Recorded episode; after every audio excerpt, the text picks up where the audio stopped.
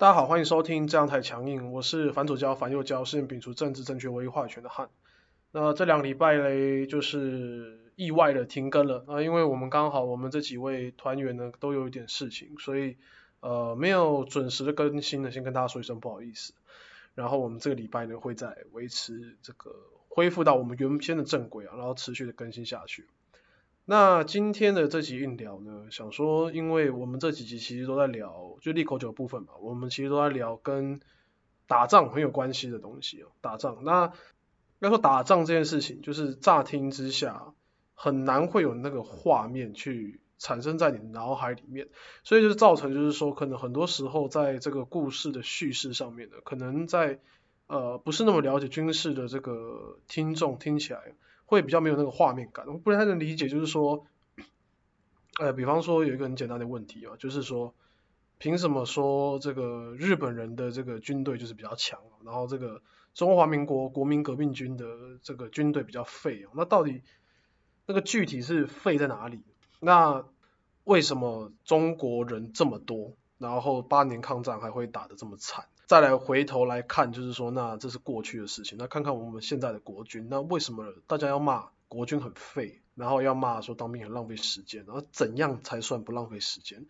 一般来讲，如果我们讲到说怎么样算是一个，应该说我们想象当中的那种军人的形象，应该都是从可能好莱坞的一些战争片里面，我们看到那些可能美国大兵啊，他们每一个人都是满身肌肉嘛，然后在训练的过程可能就是会打靶。然后可能会跑步，然后可能可能会做这个浮力挺身，然后可能会有很多的这种体能上面的操作，那看起来很猛、很帅、很炫炮这样。然后可能真的实际上打起来之后，然后可能真的实际上在打仗的过程当中呢，就是好像大家都知道自己要干嘛嘛，就是哦枪声一响，然后敌人那个一开枪，然后电影里面那个军人就哦瞬间就趴下，然后那个那个枪直接给他伸出来，然后开始打回去。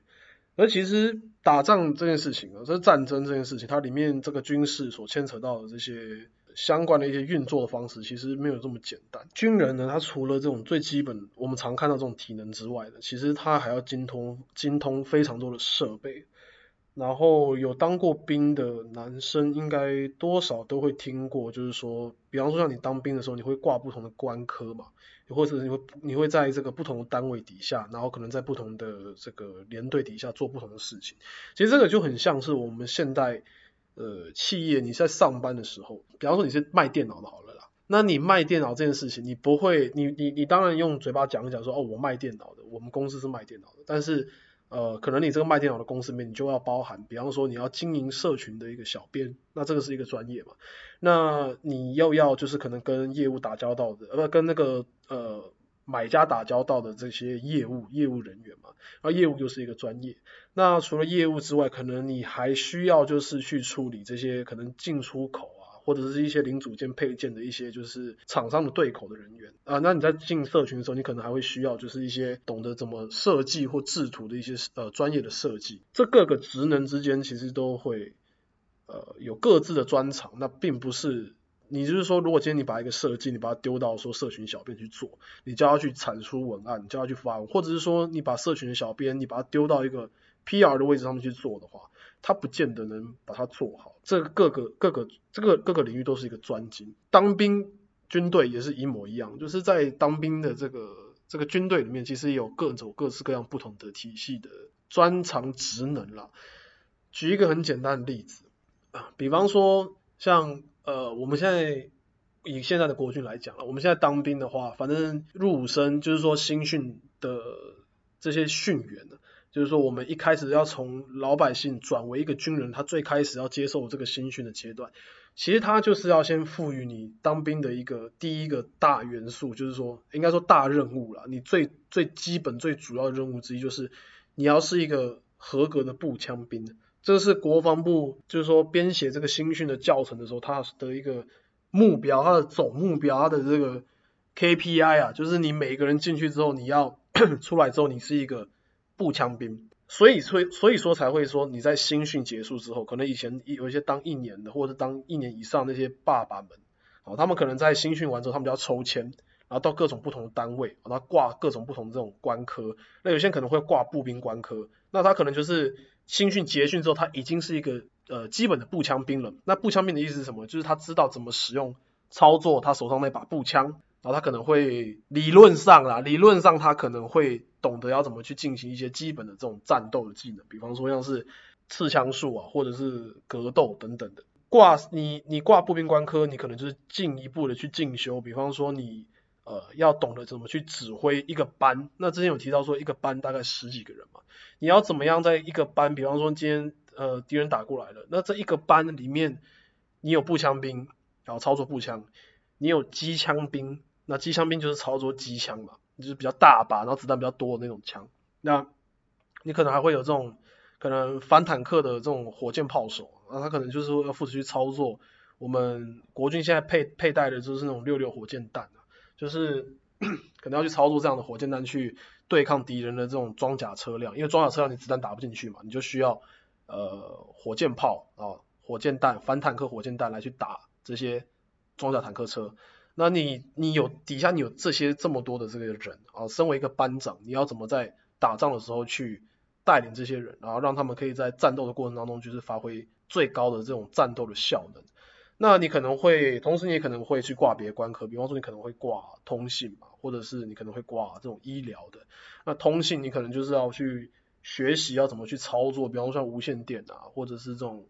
呃画机啊那种，反正就是很专很专精的东西。那可能你挂医疗，你就是原本就有点医疗背景，那你可能就会成为一个医护兵这样子。这这个你从这个现在当兵这个这个体制来看，你就会知道，其实。呃，战争是需要非常庞大、非常复杂的一套系统去协调它整个，就是这个军队的运作，它才有办法产生一个有效的战力。好，那我们有这个画面之后啊，我们再回头去看，就是当时的这种八十年前的这个国民革命军，他们的状态大概是怎样？因为这国民革命军哦，它的前身应该说全中国的军人啦，因为这有提到国民革命军很多都是地方的军阀在。呃，黄埔军校建立的这国民革命军北伐的过程当中，他可能慢慢的被收编进去。可是，在这个之前呢，其实很多这些军阀，它的前身都是可能清末清朝末年的时候，呃，这个清廷它下放呃组建军队的权利给地方的一些大佬啦，讲讲他们讲白话就是大佬，然后让他们可以去组建所谓的这种地方的民兵，然后去抵抗啊外来的势力这样子，或者是去。维稳，就是说他内部可能会有一些土匪啊什么的，让他们去做这些事情。那这个权力，组建军队的权力下放之后呢，其实就会造成，就是说你中央就没有握有军权，没有握有军权是什么意思？就是说你总统你要下令要打仗，可是那个士兵听的话不是听你的话，他是听可能呃哪个地方，比方说以台湾来讲，他可能听苗，他可能是苗栗的军队，他听苗栗县长的，啊，他可能台中的军队，他听台中市长。可是有点类似那种感觉，那你中央就没有协调军队的能力，那反而是那些握有军权的才有协协调这个军队能力，这是第一点。然后第二点就是你各自去组建各自的军队，就会造成说我们当兵里面有很多装备嘛，那那些装备，比方说像我们现在如果说现在是要进去当兵的这个同学的话，你们会操作到的可能就是呃很经典的六五 K two 步枪。这是新训的时候会用，然后再来可能呃新训结束之后会摸到 T 九一步枪，那这个是我们现在的就是所谓叫做标准制式的步枪，就是说反正我发给你们就是这一把，你也不用想你要呃你要去买什么别的别种武器，比方说 AK 四七啊，比方说像是美国的这种 M4A one，那打 CS 很常看到，你不用去想是不是要装备那些东西，反正我我就是政府公发给你的。那今天假设你的枪你打一打，比方说你的。哪里坏掉了？你弹夹还是什么？你坏掉了，你要去换这个东西上去。你反正你就是同样一套东西，我就标准化流程生产嘛。那当然我的这个零件啊、部件什么的，我也很好去补充上去。可是当时因为是各这个地方派系去组组建这个军队的关系哦，所以导致说每个地方的派系呢，它可能就各自跟不同的国家，比方说我这个四川的，我可能跟我随便讲，比方说我四川的这个军阀，我可能跟呃，法国啊，英国买枪啊，那法国的、英国的枪就不就是就是他们那边的那那种枪嘛，它不会是呃我们我们这边的枪。那比方说可能像是那个湖南、湖北的军阀，他可能又跑去跟比方说苏联买枪，那苏联又有苏联自己的枪嘛，所以大家用的枪都不一样。你今天一把 AK 四七的弹夹，你是装不进 M 十六的那个枪上面去，那它用的子弹也不一样。反正有你可能如果有有些人玩过吃鸡，也会有那种感觉，就是说你今天捡到一把 AK 四七，你不会去找五点五六的子弹，你会去找七点六二，就是那种概念。这各自的部件都不相容的状况之下，后勤就会非常的混乱。因为今天你一个士兵不是说你，比方说我发给你一百发子弹，然后就算了。你今天这一百发子弹，如果你打完了之后，那这个后面这后续的子弹我要跟谁拿？我要拿哪一种子弹？那我自己国家里面的这个我国自身的军工厂啊，我要生产哪一种类型的子弹，才可以让这些枪打得出东东西来？因为你子弹，你枪没有子弹，就跟废物一样嘛，不如丧尸然后，就妈冷兵器，所以就变成说整个地方的这种军事的体系都不太一样。然后这是一点，第二点，除了这个军事体系不一样之外，呃，当时也没有一套就是标准的这种教程，就是什么意思呢？就是说我们现在新训，当然现在呃这个新训有很多的诟病可以诟病的地方啊，相信很多人当过兵，新训结束之后，你也不觉得你自己是三小步枪兵了，你只觉得干活他妈只会扫地这样，所以这个是执行层面的问题。可是就理论上而言，新训就是一套标准的 SOP，要让你从一个老百姓不会用枪转变成一个最基本的步枪兵。照理来讲是这样子。今天如果说你今天这个像我们新训的步枪兵的这个所谓何谓合格步枪兵？我们的标准是说打靶要几中几嘛，像我们现在好像是六中四吧，反正检测的时候不是都会考嘛。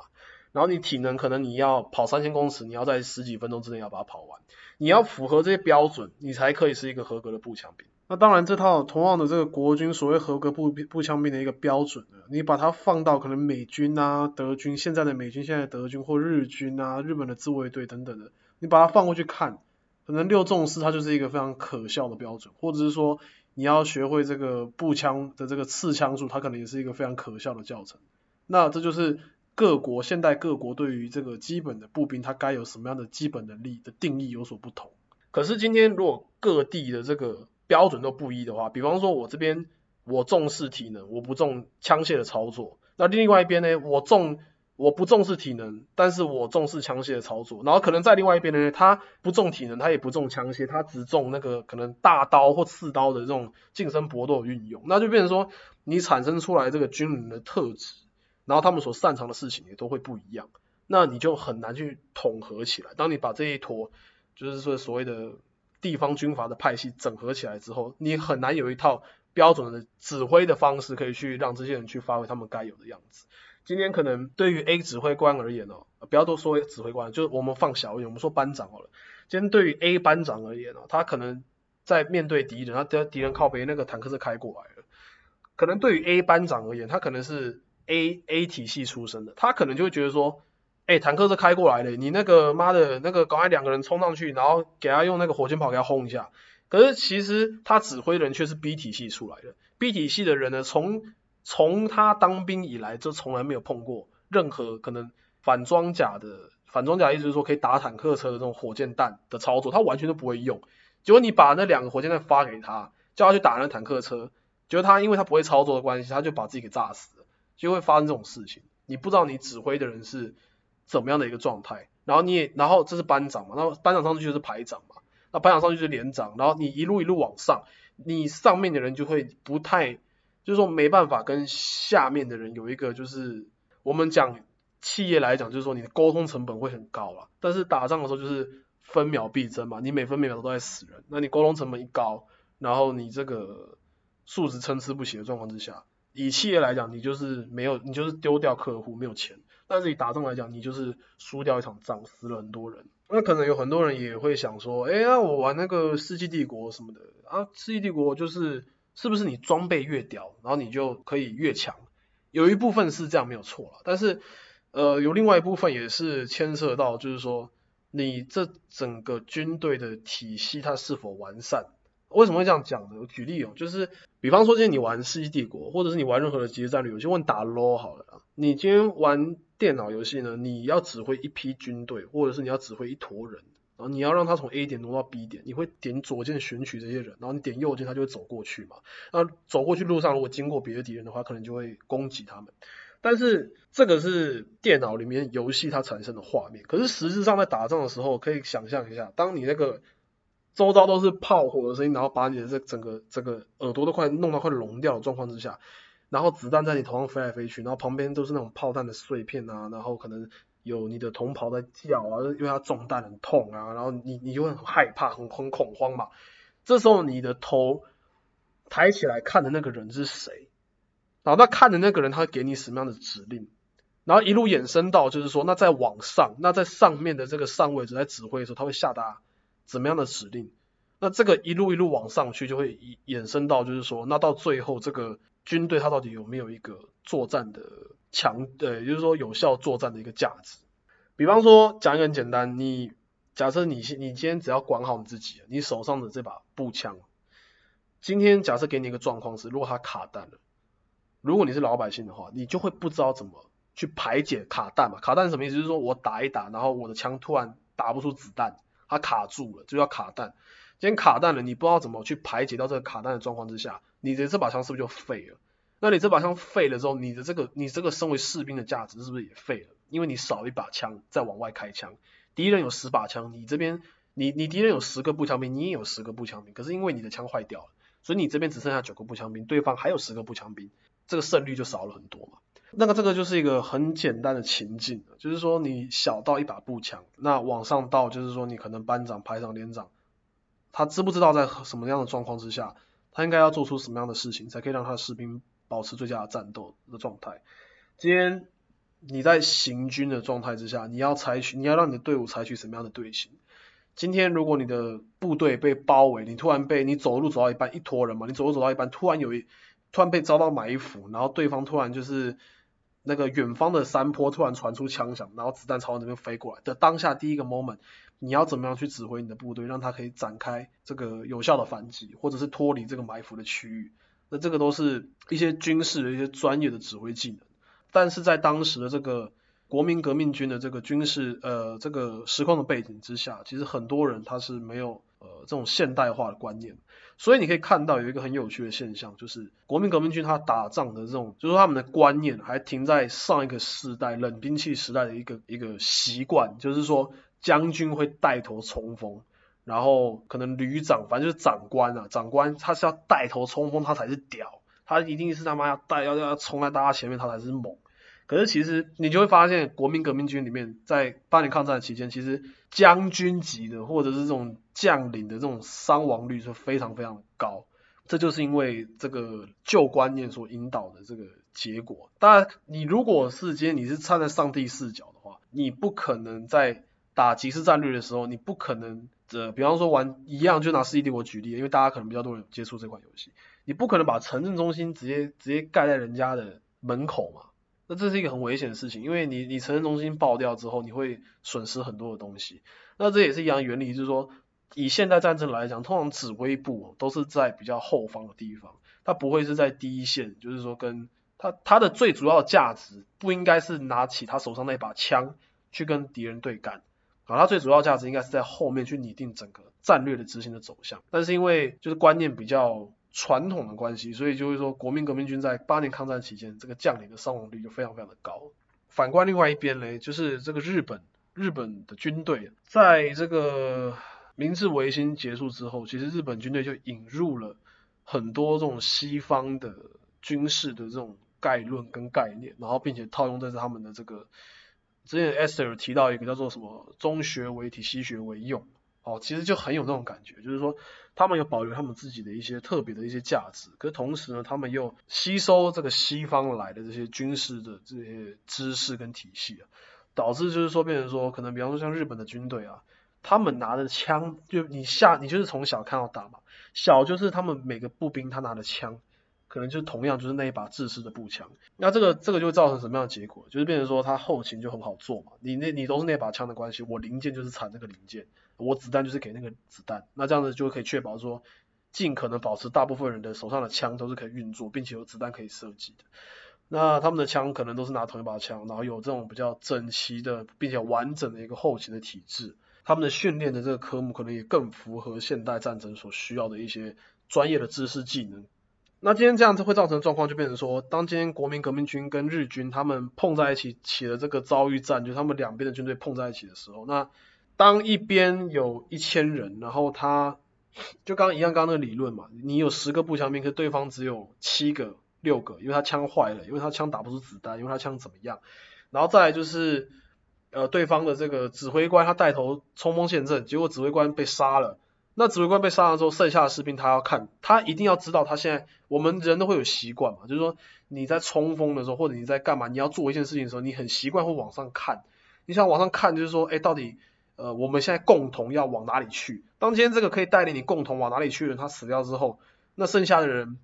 是不是就会陷入一盘混乱？就是会有那种状况。这个都是一些很粗浅的一些观点啦，就是说针对当时的这个时空背景之下，国民革命军它的一个战力跟日军的一个战力的一个差异，然后为什么会常常会讲说就是这个一碰就碎，一碰就散，哦，其实就是这样的感觉。那当然也不光是只有这样，除了那种装备的优劣啊，跟这个士兵训练的这种精良程度之外，那同时也包含。就是说，军队有一个很重要的的一点，就是说，这些军人他知不知道他为什么而战？像现在国军来讲，呃，可能很多人在当兵的时候就会很迷茫，为什么？因为他不知道自己为什么而战，他为什么要去死？哦，那这个就会很直接去影响到一个军队的士气啊。如果今天你不知道为什么而战，你也不知道为什么自己要去死，你为了什么价值而要去死？什么崇高的理想没有？我他妈就只想活下去。那这支军队他就不会有战力。好打仗，如果当第一颗炮弹落下那一刹那，那没有士气的那一方就会首先先把枪丢了往回跑，就是那样的概念。还有另外一种会造成这种士气溃败的状况，就是说你不断的屡战屡败，就是说当今天这很正常，因为当今天你一直做同一件事情，可是你一直失败的状况之下，很多人都会打退堂鼓。那打仗也是一样，今天你是一个部队里面的一个小小的士兵。你就想哦，你的心态啊，当你今天打了第一场仗，你原本就是满腔热血，说干我他妈要上去驱离这个外敌啊，我要他妈保卫我大中华的这个领土，然后保护我的家人怎么样？可是当你打了第一场仗、第二场仗，你看到你的长官他妈耍智障，然后导致你的这个三五个好朋友全部被炸死啊，那你又看到就是旁边可能有两三个这个也是跟你同样单位的人，他妈的就是。这边雷啊，可能手榴弹要丢手榴弹，结果他先把插销拔了，然后手榴弹不丢出去，结果又把自己炸死，然后你身边的一人一个一个倒下，然后这个血流成河，尸横遍野，然后你这样子经历了一场战斗回来，然后再下一次又是同样的状况再回来，然后再下一次又是同样的状况再回来，即便你活下来了，即便你幸存下来了，你也很难再为这支军队，或者是在为这个单位，或者是在为这个国家去，就是说投注你的。百分之百的心力去说，干他妈的，我一定要怎样怎样怎样。尤其是打仗，他对人的这种心理状态可以造成的这种摧残，是我们在成平时期没办法想象的。所以，呃，不断的溃败，不断的这种屡战屡败，也会导致这个士气不断的下滑，然后甚至到最后就是溃散。今天的硬聊就大概跟大家简单的稍微，我今天也没有写那个口白稿了，所以可能听起来会比较有点松散，请大家再海涵海涵。对，那我今天就是主要想要跟大家聊聊，就是希望给大家给大家更多的一点想象空间，就是说这个打仗抗战的过程当中，它跟我玩《世纪帝国》把一坨人海过去到底有什么差别？跟我玩《星海》把一坨虫海过去到底有什么差别？哦，其实就是差在这种很多的小地方。好，那今天的硬聊就大概简单的跟大家聊到这边。之后呢，我们会继续的把这个利口酒持续的往下做完。然后这段时间也收到很多听众的这个反馈，反馈干你脸回馈啊啊！工作上太常太常讲反馈，回馈啊回馈啊，然后就是听的时候都还蛮开心的。然后谢谢大家喜欢利口酒这个系列，谢谢大家喜欢这样太强硬。好，那我就先退场喽，那我们就之后再见，拜拜。